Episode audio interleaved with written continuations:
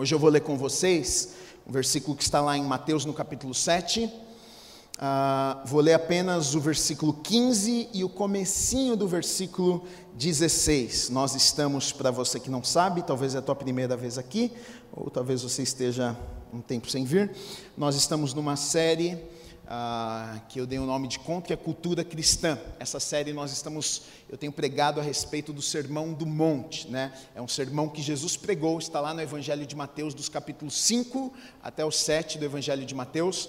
O sermão que Jesus pregou para uma multidão, um sermão que se tornou extremamente conhecido. Uh, Jesus, na verdade, prega este sermão para pessoas que ah, conheciam as escrituras, ele fala com religiosos, ele fala com escribas, ele está ali falando com os discípulos, né? Então, pessoas que conheciam as escrituras, sabiam das coisas, mas que na verdade eram religiosas, sabiam da letra, mas não tinham recebido ainda uma revelação do que era, do que se tratava o reino de Deus, de como era ter relacionamento com Deus. E é sobre isso, na verdade, que Jesus vem tratar com aquelas pessoas. Jesus vem falar sobre a intenção do coração. Jesus vem falar não apenas daquilo que nós nós fazemos, mas o porquê nós fazemos o que fazemos, né? Então, basicamente, estes capítulos aqui, o Sermão do Monte, Jesus está tratando isso com aquelas pessoas. Então, hoje eu quero ler com vocês, Mateus no capítulo 7, 15 e 16 diz assim: Acautelai-vos dos falsos profetas, que se vos apresentam disfarçados em ovelhas, mas por dentro são lobos roubadores. Aí no 16 diz assim, no comecinho, pelos seus frutos os conhecereis. Amém. Vamos orar. Deus, eu te agradeço, Pai, pela tua palavra. A minha oração nesta manhã é que o Senhor venha falar aos nossos corações. Teu Espírito Santo venha nos ensinar nesta manhã, Pai. Que Teu Espírito Santo venha trazer revelação da Tua palavra aos nossos corações. Nós não queremos sair deste lugar, Pai, apenas com um pouco mais de conhecimento, mas nós queremos ter as nossas vidas transformadas nesta manhã. Nós queremos ter os nossos corações moldados, o nosso caráter moldado pelo Senhor, Pai. Nós sabemos que somos falhos e precisamos tanto da ajuda do Senhor em tantas áreas das nossas vidas. E nessa manhã nós abrimos os nossos corações. Nessa manhã nós pedimos ao Senhor, vem e faça a tua obra em nós, Pai. Vem estabelecer o teu reino nas nossas vidas, Pai. Nós queremos nos parecermos mais com Jesus, Pai. Por isso nós estamos neste lugar, Pai. Sinta-se à vontade neste lugar, fala conosco, usa a minha vida como um instrumento nas mãos do Senhor, em nome do Senhor Jesus Cristo. Amém e amém. Diga amém. Aplauda o Senhor Jesus mais uma vez. Amém. Amém. Glória a Deus, glória a Deus. É, olha só, Jesus, na verdade, ele começa falando isso aqui, ele está falando com, com os discípulos ali, ele está dizendo: olha, cuidado. Ele vai, a primeira coisa que ele fala é acautelai-vos, tenham cuidado. Se tivesse uma plaquinha, seria aquelas plaquinhas ou de de que na casa tem cachorro ou de é, perigo, né? Jesus ele está alertando as pessoas, está dizendo, olha, vocês precisam ter cuidado porque existem algumas coisas que são perigosas, né? Ah, Jesus ele vai falar um pouquinho sobre cilada, ele vai falar um pouquinho sobre armadilha, ele vai falar um pouquinho sobre engano, né? Quando ele começa a falar ah, disso aqui. Nos versículos anteriores que nós falamos semana passada, que foram os versículos 13 e 14, Jesus ele falou ali a respeito de escolhas, né? Jesus falou a respeito de dois caminhos. Jesus falou a respeito de duas portas. Jesus falou a respeito de uma porta estreita, de um caminho estreito. Jesus falou a respeito de um caminho largo, de uma porta larga. Jesus falou que existem mais do que existe mais do que um caminho, porém apenas uma escolha. Não tem como nós fazermos mais do que uma escolha nas nossas vidas. Você deve escolher um caminho e seguir por este caminho. Não tem como você escolher viver dois caminhos ao mesmo tempo. Né? Tem pessoas que pensam que podem servir a Deus e tem pessoas que podem viver no mundo ao mesmo tempo. E Jesus estava dizendo e falando com aquelas pessoas: olha, tem dois caminhos e vocês precisam escolher o caminho que vocês vão seguir. E eu entendo aqui que, na verdade, quando Jesus segue falando, olha, acautelai-vos dos falsos profetas, cuidado com os falsos profetas, eu entendo que, na verdade, essa mensagem agora está sendo direcionada para aquelas pessoas que já tomaram a sua decisão de seguir pela porta estreita e pelo caminho estreito. São aquelas pessoas que tomaram tomaram uma decisão e falaram: não, eu decidi andar com Deus, eu decidi andar pelos caminhos do Senhor, eu decidi, eu entreguei a minha vida ao Senhor, agora eu quero andar com Deus, eu quero, eu quero, eu quero ter comunhão com Ele, eu quero viver tudo aquilo que Deus tem para a minha vida, sabe? Eu, eu, eu, eu quero andar nos princípios da palavra de Deus, e eu entendo que Jesus está falando com essas pessoas, porque aí Ele vai dizer o seguinte: olha, agora que vocês tomaram essa decisão e vocês escolheram andar por este caminho, cuidado, porque mesmo neste caminho agora que vocês estão andando, vocês vão enfrentar algumas coisas. Porque muitas vezes nós temos a falsa ideia de que, a partir do momento que nós fizemos uma escolha na nossa vida, nós entramos por esta porta estreita, que é o caminho né, que o Senhor tem para as nossas vidas, por esse caminho estreito, e é estreito porque é estreito, porque o mundo, na verdade, é muito mais fácil. A porta do mundo, as tentações da carne, dos desejos que nós sentimos na nossa carne, são muito mais fáceis de ser atendidos. Né? A porta estreita é muitas vezes eu dizer não para a minha vontade, a porta estreita é eu dizer não para meu sonho, entendendo que muitas vezes aquilo que Deus tem para a minha vida é melhor do que aquilo que eu tinha planejado para a minha vida. Então eu escolho viver aquilo que Deus tem para mim. E o que Jesus está alertando aquelas pessoas: olha, mesmo depois dessa decisão, mesmo depois dessa escolha, vocês precisam tomar cuidado, porque no meio de vocês vão aparecer algumas pessoas que vão tentar enganar vocês, vão tentar roubar vocês do caminho que vocês decidiram andar.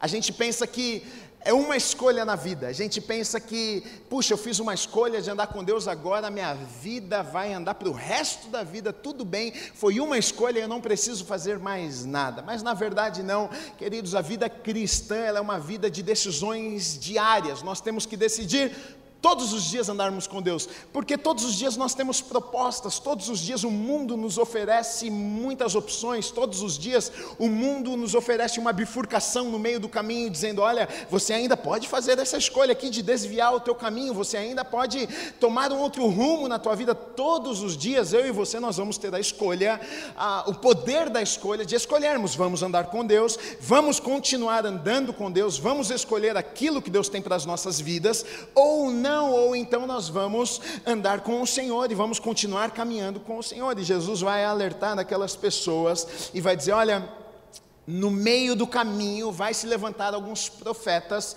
vai se levantar algumas pessoas que eles vão, na verdade, tentar enganar vocês.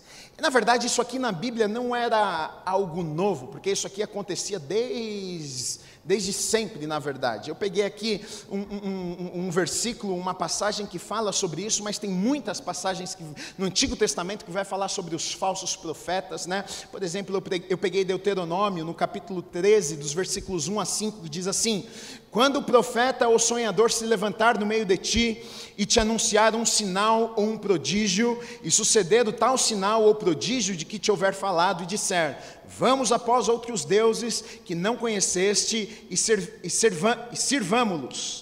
Não ouvirás as palavras desse profeta ou sonhador, porque o Senhor, vosso Deus, vos prova para saber se amais o Senhor, vosso Deus, de todo o vosso coração, de toda a vossa alma.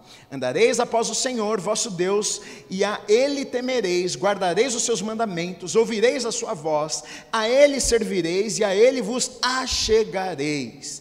Esse profeta ou sonhador será morto, pois pregou rebeldia contra o Senhor, vosso Deus, que vos tirou da terra do Egito e vos resgatou da casa da servidão, para vos apartar do caminho que vos ordenou o Senhor, vosso Deus, para andares nele. Assim eliminarás o mal do meio de ti.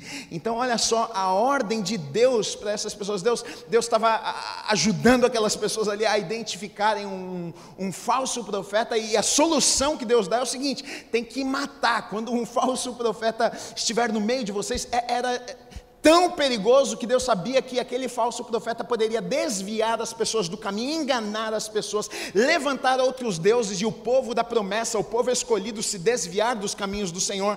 Que Deus fala o seguinte: olha, a forma de vocês. A, a, agirem nessa situação é matando esse profeta falso. Tem que eliminar ele do meio de vocês, porque se eles ficarem aí infiltrados, em algum momento eles vão enganar, em algum momento eles vão levantar falsos deuses, em algum momento o povo vai se desviar. Né? Então é a forma que Deus, na verdade, tratava isso no Antigo Testamento. Agora, sabe qual que é o grande problema aqui nesse texto que nós lemos? O problema nesse texto que nós lemos é que Jesus ele vai falar sobre um falso profeta. Só que ele, o que que um falso profeta, por exemplo, o que que um falso profeta, o que que ele faz?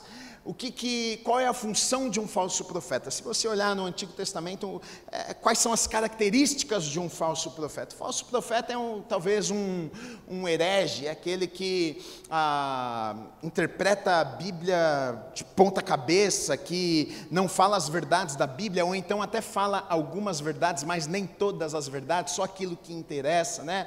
É aquele cara que na verdade tenta usar a palavra, mas não, não, não para levar as pessoas para o caminho caminho, ele usa a palavra para o seu próprio bem, né? Ele, ele, agora o grande problema nessa passagem que Jesus está falando com aquelas pessoas, sabe qual é? Porque tudo isso aqui que eu estou falando, muitas vezes a gente consegue identificar. Tudo isso aqui que eu estou falando, se alguém começa, se você conhece um pouco de Bíblia, e eu chego aqui e começo a falar um monte de besteira, começo a falar um monte de coisa que na tua Bíblia não está escrito, você vai olhar e falar assim: Isso aí não está na minha Bíblia, não.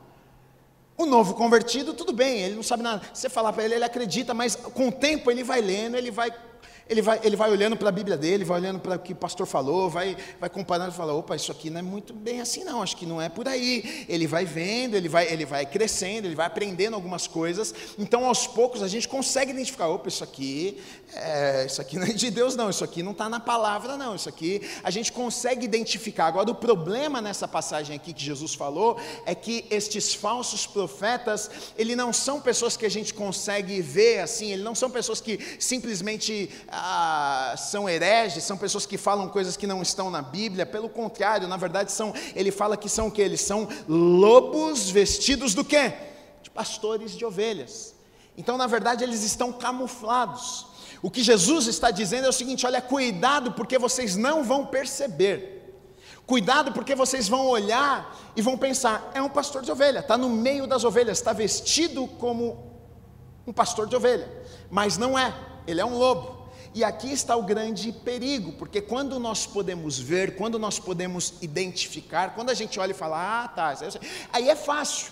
Quando a gente consegue ver, por exemplo, algo que o diabo está fazendo, a gente olha e fala, não, esse negócio é do diabo, isso aqui eu tenho certeza, essa cilada aqui é do diabo. É muito fácil você dizer não, é muito fácil você falar, ah, isso aqui não é de Deus, não. Agora, quando está camuflado, agora, quando, quando é um lobo com a pele, na verdade, de pastor, quando está tudo certo, você olha e parece crente, parece parece um pastor, fala como crente, é, as atitudes, a princípio olha fala, está tudo certo, fala, sabe da palavra e tudo, a princípio está tudo certo, mas é contra estas pessoas, estes falsos profetas que Jesus está falando, porque ele está dizendo: olha, eles vêm para enganar, eles se parecem, mas eles não são.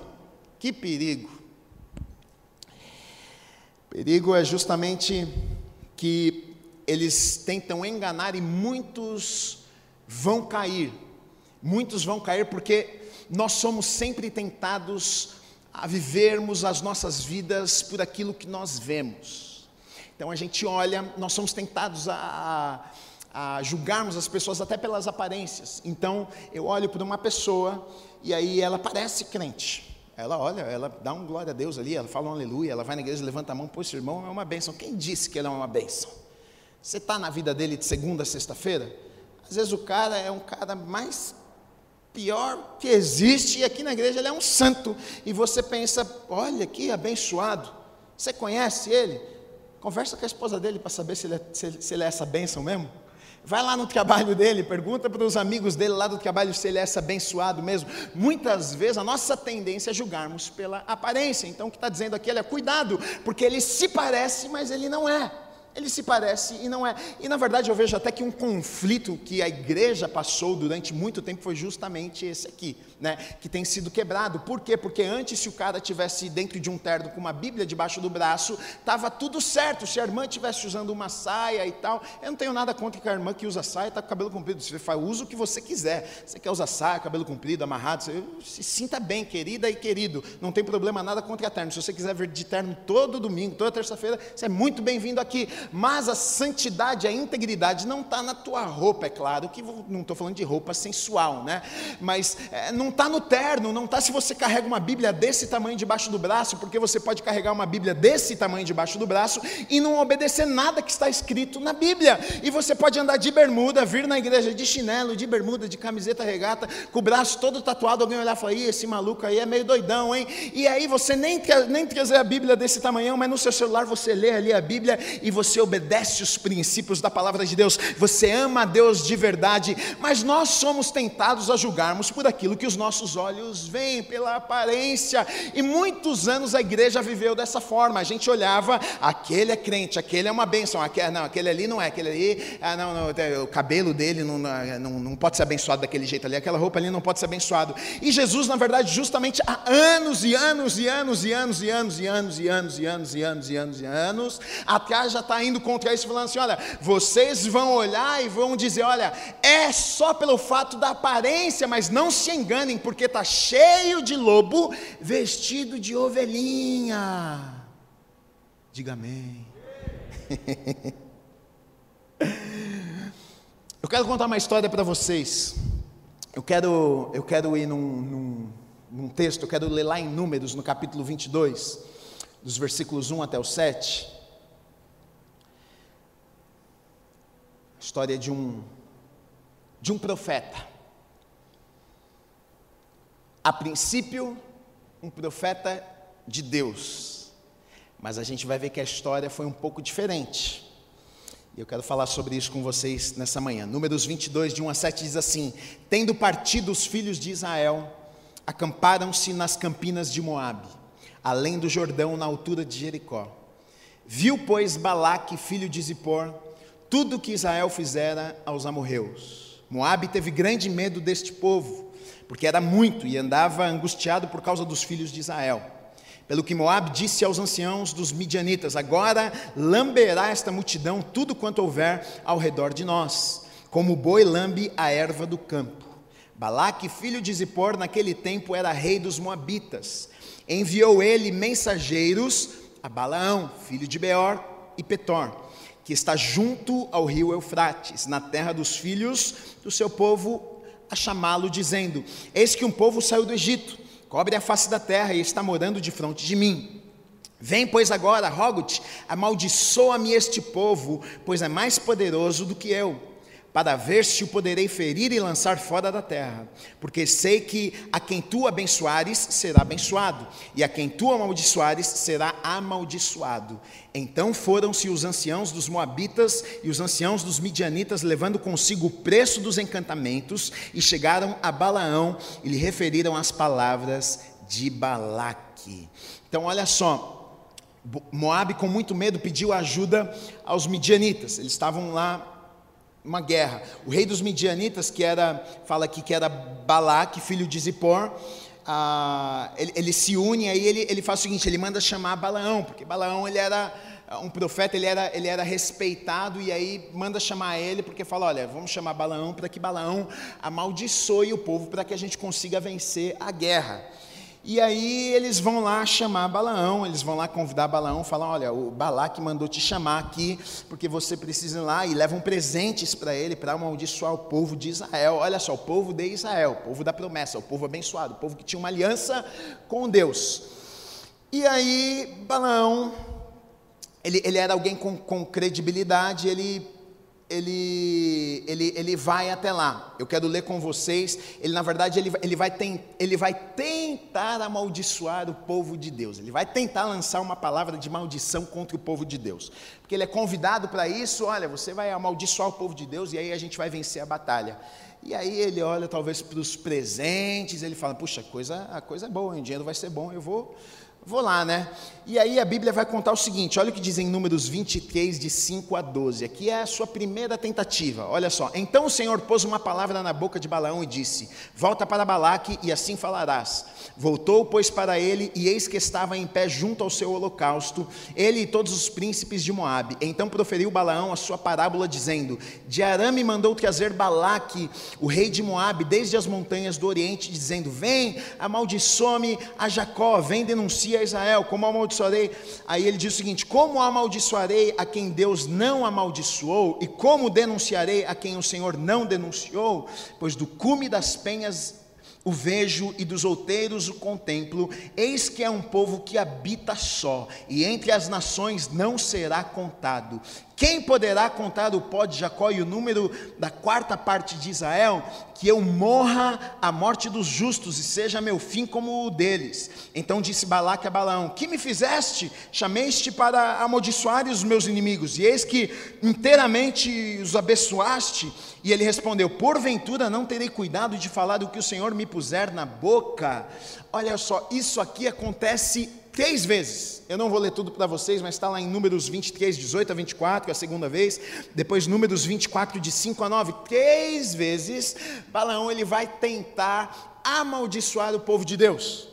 Balaque vai lá, fala, vai lá, amaldiçoa o povo de Deus, porque aí eu sei que nós vamos poder vencer a batalha, a guerra, faça isso. Mas Balaão, quando ele vai se levantar, é, ele não consegue, porque ele diz: como é que eu posso amaldiçoar alguém ou algo que Deus já abençoou? Não tem como eu fazer isso, não, não posso fazer isso.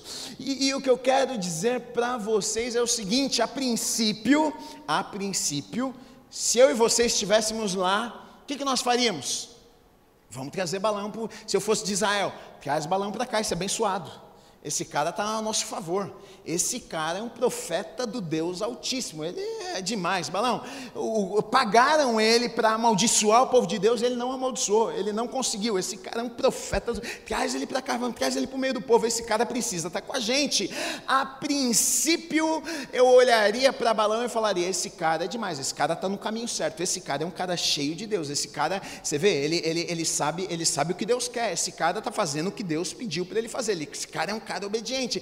A princípio, no exterior, a gente olha e fala assim: está tudo certo. E muitas vezes a impressão que nós temos até das pessoas é justamente essa. A gente olha, ah, falou uma coisa, falou direitinho, falou o versículo direito, é, a roupa está certa, é, vem na igreja, a gente pensa, ah, então, por causa destas coisas exteriores, a gente pensa que o coração da pessoa está no lugar certo. E aqui olhando para Balaão, eu posso, eu chego a pensar, puxa, não, esse cara aqui está tudo certo, ele era um profeta de Deus mesmo, e ele foi levantado para não deixar o povo é, perder, para o povo não ser amaldiçoado. Ele foi lá e foi corajoso, porque ele podia até ser morto. Ele falou: não, não tem como eu amaldiçoar quem Deus abençoou. Mas a gente vê que a história, na verdade, muda, as coisas mudam, algo acontece no meio do caminho. Né? A gente vai ver um pouco mais para frente que depois vai se falar a respeito ah, de uma doutrina que foi criada por Balaão. Na Bíblia, em alguns lugares, a gente vai ver falando sobre a doutrina de Balaão, o ensinamento de Balaão. Que ensinamento de Balaão? Que doutrina é esta que Balaão criou, que ele formou? O que, que Balaão fez que ficou conhecido? Que quando Deus vai repreender até outras pessoas, outro, outras igrejas, por exemplo, lá no Apocalipse, ele fala da doutrina de Balaão. O que Balaão ensinou? O que é que Balaão ensinou? Balaão só ensinou coisa boa, porque Balaão, ele, ele não profetizou maldição, ele profetizou bênção sobre aquele povo, mas aí a gente vê que aconteceram algumas coisas no meio do caminho. Olha, por exemplo, em Números 31, 16, diz o seguinte: Eis que estas foram as que, por conselho de Balaão, fizeram que os filhos de Israel pecassem contra o Senhor. No caso de Peor, pelo que houve a praga entre a congregação de Israel, congregação do Senhor. O que, que foi este caso de Peor? Aí nós vamos lá em Números 25, de 1 a 9, e vai nos contar o que, que foi este caso de Peor. Que por conselho de Balaão, isso aqui aconteceu. O que, que é que foi que aconteceu? Vamos ler. Habitando Israel em Sitim, começou o povo a prostituir-se com as filhas dos Moabitas. Os Moabitas eram o povo inimigo do povo de Deus. Então, os homens, o povo de Israel, eles começaram a se prostituir, a se deitar com as mulheres, as Moabitas, trouxeram elas para o meio deles. Estas convidaram o povo aos sacrifícios dos seus deuses. Então é aquilo que falam, né? A mulher, o homem é o cabeça, a mulher é o pescoço. A mulher vira a cabeça para onde ela quer, né? É exatamente isso aqui. A estratégia foi a seguinte: põe as mulheres lá no meio, e aí a mulherada está lá no meio dos homens, e daqui a pouco, sem eles perceberem, eles estão fazendo o quê? Adorando falsos deuses. Estas convidam o povo a sacrifícios dos seus deuses, e o povo comeu e inclinou-se aos deuses delas. Juntando-se Israel a Baal Peor, a ira do Senhor se acendeu contra Israel. Disse o Senhor a Moisés: Toma todos os cabeças do povo e enforca-os ao Senhor ao ar livre, e a ardente ira do Senhor se retirará de Israel. Então Moisés disse aos juízes de Israel: Cada um mate os homens da sua tribo que se juntaram a Baal Peor. Eis que um homem dos filhos de Israel veio e trouxe a seus irmãos uma midianita perante os olhos de Moisés e de toda a congregação dos filhos de Israel, enquanto eles choravam diante da tenda da congregação. Vendo isso, Finéias, filho de Eleazar, o filho de Arão, o sacerdote, levantou-se do meio da congregação e, pegando uma lança, foi após o homem israelita até o interior da tenda e os atravessou ao homem israelita e à mulher, e ambos pelo ventre. Então a praga cessou sobre os filhos de Israel. Os que morreram da praga foram vinte e quatro mil. Olha só o que, que aconteceu. Então, então qual foi a, a doutrina de Balaão? O que é que, a, que, que Balaão inventou? O que é que ele criou? Qual foi a ideia de Balaão que foi passada, que acabou levando destruição no meio do povo de Deus? Olha só, Balaão, ele não conseguiu proferir maldição contra o povo de Deus. E aí a gente pode até pensar que o coração dele estava no lugar certo, ele não conseguiu, mas eu não vejo com esses olhos. Eu penso que eu penso que ele não fez porque ele viu que não tinha como. Ele mesmo disse: "Olha, como é que eu posso amaldiçoar aquilo que Deus abençoou?" Ele entende que não tem como, não, não tem como eu fazer algo que Deus abençoou. Como é que eu vou amaldiçoar algo que Deus abençoou? Mas ele sai daquele lugar e no seu coração ele começa a planejar. Tudo bem, eu não consegui amaldiçoar o povo de Deus, mas como é que eu posso, como é que eu posso fazer para que o povo de Deus seja vencido? Como é que eu posso fazer para trazer destruição no meio do povo de Deus? É claro, ele estava olhando, ele estava olhando até para os benefícios. Depois eu vou ler um versículo para vocês que fala sobre isso, que ele estava olhando para o prêmio, ele estava olhando para aquilo que ele iria receber, porque foi oferecido para ele muitos bens, e aí ele estava de olho nos bens que ele iria receber e estava planejando como é que eu faço para que os midianitas, para que esse povo vença o povo de Deus, porque se eu conseguir fazer isso acontecer, eu vou receber o meu prêmio. Mas olha só que coisa, será que ele era um profeta ou será que ele era um lobo vestido de profeta? A princípio a gente olha e pensa, não, olha só que homem de Deus, não, não, não profetizou maldição, mas ele sai dali, ele está planejando, ele sai dali, ele está pensando, como é que eu vou fazer para o povo de Deus ser vencido? E aí aqui o que vai dizer que a, a doutrina de Balaão, sabe qual foi? Ele diz: Olha, já que eu não consegui amaldiçoar, já que eu não consegui lançar maldição sobre o povo de Deus, ele tem uma ideia. Ele pega no ponto fraco. Eles sabem que os homens vão para a guerra, eles sabem que os homens ficam longe das mulheres por muito tempo. Ele, ele sabe como as coisas funcionam. E aí ele tem uma ideia, ele fala: Puxa, eu tive uma ideia espetacular. Eu vou pegar as mulheres, eu vou pegar umas midianitas, eu vou pegar as mais bonitas que tem. Isso aqui é a minha ilustração que eu estou imaginando que ele está pensando, tá? Isso aqui não fala na Bíblia. Eu vou pegar aquelas que são as mais bonitas, eu vou levar no meio daqueles homens lá no campo de batalha, eu vou levar para eles e vou lá soltar elas tudo no meio lá deles, e os homens vão ficar desesperados com aquele monte de mulher bonita, e aí eu vou conseguir o que eu quero, porque eles vão se deitar com elas, eles vão se apaixonar com elas. Então ele usa uma estratégia diferente, ele vai por um caminho, ele vê que não dá certo aquele caminho que ele foi, então ele tenta outro caminho ele percebe que ele tem que ir pelas beiradas, ele percebe que se ele, se ele conseguisse colocar as mulheres lá dentro, as mulheres iriam influenciar a vida daqueles homens, e é o que a Bíblia diz: elas entraram ali e elas convenceram aqueles homens, elas se deitaram, se prostituíram com aqueles homens, e não apenas isso, mas daqui a pouco aqueles homens já estavam com as cabeças viradas e estavam até adorando os deuses daquelas mulheres, Baal, Peor, eles já não serviam mais ao único Deus, mas agora eles já têm outros deuses por causa dessa estratégia, por causa desta doutrina que saiu de quem? De Balaão, esse homem abençoado. E aí a gente olha e a gente pensa, puxa, Balaão, um homem de Deus, mas ele estava matutando, ele estava planejando, ele estava pensando, como é que eu faço para vencer o povo de Deus? E deixa eu dizer uma coisa para você, é exatamente o que o diabo faz na minha vida e na sua vida. É exatamente as estratégias que Satanás ele vai usar para me destruir e para te destruir. E, e Jesus estava falando exatamente isso, sabe? Muitas vezes a gente pensa que o diabo ele vai vir pela porta da frente, a gente pensa que o diabo vai vir como a gente, como a gente vê no filme, né? Que o diabo ele vem com um espetinho vermelhinho de chifre. Se o diabo aparecesse assim para mim e para você, a gente saía correndo dele. Mas o diabo ele não aparece assim. O diabo aparece como uma mulher muito bonita. O diabo aparece como um homem muito bonito e charmoso e educado para você. O diabo vai aparecer com uma, uma oportunidade muito boa de trabalho. O diabo vai aparecer para você como uma oportunidade boa de uma conexão com uma pessoa, uma uma sociedade com alguém, ele vai por outros caminhos, ele vai, ele vai vir camuflado, ele vai tentar te enganar, ele, ele é um lobo escondido em pele de pastor, porque se ele aparecesse como lobo, mostrasse os dentes para você, certamente você correria, você sairia de perto, você não aceitaria, você não faria sociedade, você não se uniria àquela mulher, você não se uniria àquele homem, você não faria aquele negócio, mas o diabo, ele é astuto, ele é sujo, e ele usa pessoas pessoas, ele usa circunstâncias, ele usa situações para me prender, para te prender e roubar as nossas vidas daquilo que Deus tem preparado para nós. Não tinha como uma maldição ser lançada sobre aquele povo, porque Deus já havia abençoado aquele povo.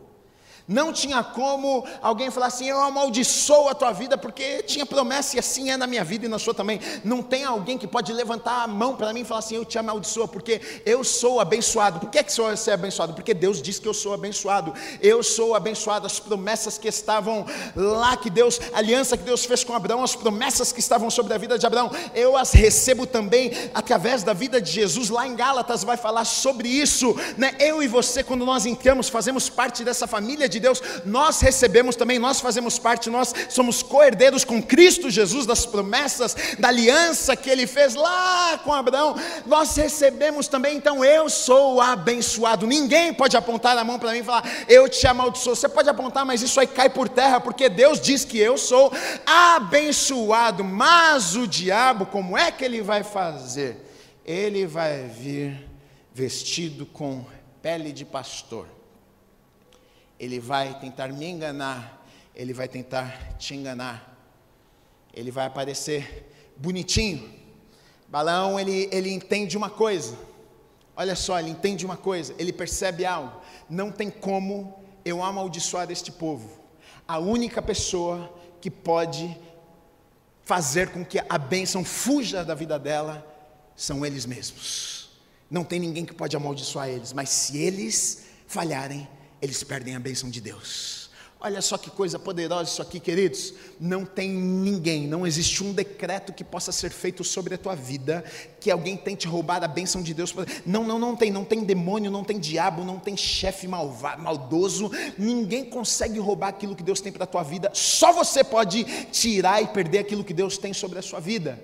Foi exatamente o que o povo fez. Estava tudo certo, mas aí o que, que eles fizeram? Eles começaram a errar. Eles se prostituíram com as mulheres. Eles começaram a adorar outros deuses. E então, aí a presença de Deus se afasta. E aí, por conta disso, pessoas morrem. Aí a desgraça entra no meio do povo. O povo da promessa, o povo escolhido. Deus tinha grandes coisas para aquele povo. Aquele povo estava, aquele povo estava vencendo batalhas. Na verdade, não era nem intenção deles enfrentar aquelas, aquelas, aquelas cidades que eles estavam passando e enfrentando, mas o povo tinha medo deles. E quando eles iam passar, o povo achavam que eles queriam guerrear e acabavam guerreando, eles venciam as batalhas simplesmente pelo fato que eles estavam indo para o lugar que Deus tinha sonhado e planejado para eles e Deus estava dando vitória para a vida deles. Eles estavam conquistando, eles estavam avançando. Nada podia impedir aquele povo de avançar, mas eles mesmos em algum momento deixaram, em algum momento pensaram: "Ah, qual que é o problema destas mulheres? Ah, essas mulheres não podem causar dano algum para nós. Que mal que elas podem fazer? São, são apenas mulheres bonitas, né? Não, nada vai acontecer, porque sempre vai ser assim. Eles vêm vestidos de pele de pastor, mas são lobos, e vêm para roubar e destruir a minha vida e aquilo que Deus tem preparado para mim e para você. Por isso, Jesus está dizendo: olha, cuidado, cuidado, cuidado, porque muitas vezes nós não percebemos muitas vezes passa desapercebido. A gente pensa que não tem problema nenhum, e aquilo acaba nos destruindo e roubando as nossas vidas. Lá em Apocalipse 2,14, na carta eh, para a igreja de Pérgamo, olha o que diz, no versículo 14: é, Tenho todavia contra ti algumas coisas pois que tens aí os que sustentam a doutrina de Balão, o qual ensinava a Balaque a armar ciladas, olha só, ele ensinava Balaque a preparar ciladas diante dos filhos de Israel, para comerem coisas sacrificadas aos ídolos e praticarem a prostituição. Então, olha só, um profeta um falso profeta, alguém que estava vestido e as pessoas talvez não conseguiam ver quem realmente ele era. Aqui Jesus está falando sobre um falso profeta mesmo. Aqui Jesus está falando sobre é, pessoas que se levantam até para ensinar coisas que não que não são verdadeiras, tentando desviar a igreja, mudar a rota da igreja de lugar. Ah, mas, mas isso aqui a gente pode aplicar em tantas áreas, na verdade, das nossas vidas. Porque o diabo vai usar isso aqui através de pessoas, através de situações, né? O diabo vai colocar situações que a princípio parecem ser boas, o diabo vai colocar situações que é, pessoas que a princípio parecem ser boas para nós, mas ele está camuflando tudo aquilo para tentar nos roubar e tirar aquilo que Deus tem para as nossas vidas, né? É, algumas concessões, algumas coisas que no meio do caminho, muitos de nós, muitas vezes, a gente acaba permitindo, a gente acaba deixando algumas coisas por não prestarmos atenção, né? A, a gente, pelo fato dos nossos olhos naturais não conseguirem enxergar, a gente pensa que é, a gente julga, né? A gente julga por aquilo que nós vemos, então, ah, não parece ser, então está tudo certo, não é porque parece ser que é, né? O povo pecou, abandonou a Deus e por conta disso, 24 mil pessoas morreram. Uma tragédia. Sabe por quê, queridos? Sempre, sempre, sempre, sempre quando existe concessões, sempre quando nós damos brecha para esse lobo enganador vir e se aproximar e tocar nas nossas vidas, sempre vai existir destruição sempre vai existir morte. Às vezes a gente pensa que não vai causar mal algum. Eu, eu, penso que aquelas pessoas, aqueles homens, eu acho que eles, eu acho que eles ficaram pensando assim: que mal que tem a gente estar tá aqui com essas mulheres? Qual é o problema? Está tudo certo. Talvez eles pensaram, isso aqui não vai ter problema nenhum. A gente tá, eles estavam talvez no melhor momento da vida deles.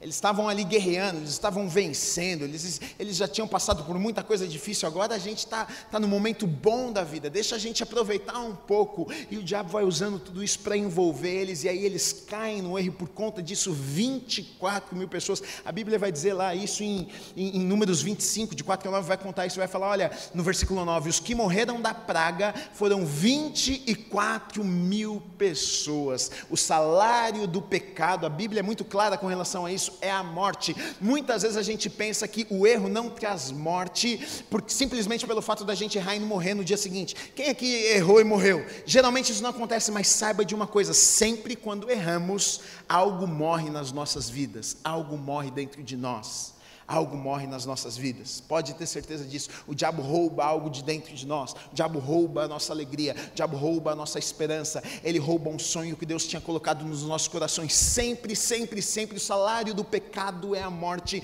Quando nós falhamos, quando nós erramos, quando nós cedemos, quando nós somos enganados, quando a gente se deixa ser enganado por um lobo que se parece com um pastor. Olha, sempre a morte entra nas nossas vidas. Algo é roubado de nós. Sempre vai ter consequências. 24 mil pessoas morreram por causa daquilo ali. E a minha pergunta para você nessa manhã é: como é que vai ser a tua história? Como é que você vai escrever a tua história? Como que você vai conduzir a tua história?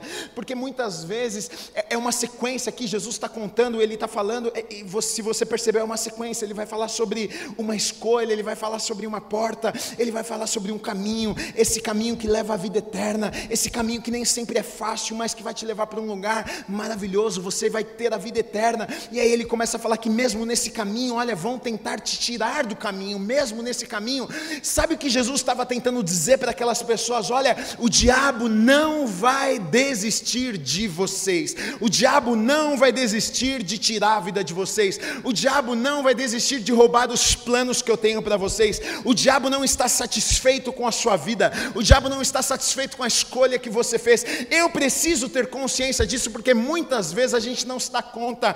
A gente, pelo fato de nós não vermos muitas vezes o mundo espiritual, as coisas que acontecem, a gente despreza e a gente pensa: não, está tudo certo, não tem problema nenhum, as coisas que eu faço não importam, não, não interferem no meu relacionamento com Deus. Olha, eu quero te dizer uma coisa: todos os dias o diabo vai levantar uma cilada, todos os dias o diabo vai mandar alguém vestido de ovelha, mas é lobo para tentar roubar a tua vida, destruir a tua vida e roubar os planos que Deus tem para você. Mas é uma escolha minha e uma escolha sua. Deus nos capacita, Deus nos fortalece, Deus, a graça de Deus nos empodera para vencermos, passarmos por cima do pecado, passarmos por cima do diabo, dos demônios. Nada pode parar as nossas vidas, nada pode nos vencer. Se eu escolher andar com Deus todos os dias da minha vida, nada pode me parar, mas é uma escolha que eu e você temos que fazer todos os dias. E na verdade essa manhã eu só eu vim aqui porque eu queria te alertar com essa palavra. Eu queria te alertar, sabe por quê? Porque eu, eu, fico tentando imaginar o coração de Deus olhando para as pessoas e dizer, e chorando algumas vezes, pensando, mas eu tinha algo tão bom para você, eu tinha algo tão bom para você, eu sonhei tantas coisas boas para você, eu tinha tantos planos bons para você, por que é que você se deixou ser enganado? Por que você se envolveu com aquela pessoa? Por que você escolheu o teu plano? Por que, que você fez isso? Eu fico, eu fico imaginando Deus assim falando, não, não, não, não, vai por aqui, vai por aqui, não dê ouvidos a esta pessoa, não aceite essa situação na sua vida e muitas vezes a gente vai deixando, a gente vai abrindo concessões e a gente perde aquilo que Deus tem para as nossas vidas. Israel, a história de Israel, a gente vê a história se repetindo. Um povo chamado, um povo escolhido que muitas vezes chorou, que muitas vezes sofreu, que muitas vezes perdeu o melhor por causa de escolhas erradas que fizeram. E não é o que Deus sonha para mim, não é o que Deus sonha para você. Deus tem bons planos, Deus tem bons sonhos, Deus tem tantas coisas maravilhosas para fazer nas nossas vidas e através das nossas vidas. Deus sonhou conosco. O desejo de Deus para as nossas vidas não é que a gente sofra, não é que a gente fique batendo a cabeça, não é que a gente fique chorando todos os dias, não é que a gente viva deprimido ou deprimida.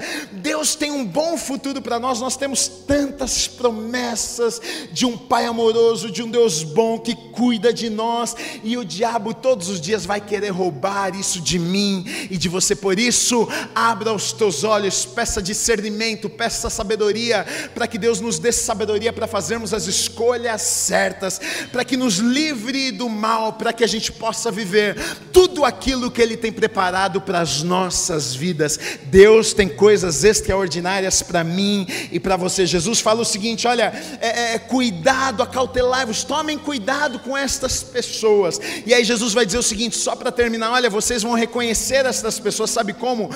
Pelos frutos, pelos frutos, não é por aquilo que elas falam, não, não é por aquilo que você vê com os teus olhos naturais, não, não é pelo que parece, mas é pelos frutos, é o tempo que vai mostrar, é o tempo que vai mostrar. Muitas vezes a gente julga cedo demais, espera, espera, espera, ora, espera, deixa um tempo passar, alguém te oferece alguma, calma, não, não seja precipitado demais, não saia correndo, não tome decisões assim com pressa, de, espera Deus falar com você, Espera Deus te direcionar para que você não erre, para que você não entre num lugar que não era o lugar de Deus para a tua vida. Você vai ver a mão de Deus te livrando, você vai ver a mão de Deus conduzindo a sua vida e Deus abençoando cada passo. É isso que Deus tem para mim e é isso que Deus tem para você, em nome de Jesus. Você recebe essa palavra, aplauda o Senhor Jesus nessa manhã. Amém, amém, amém.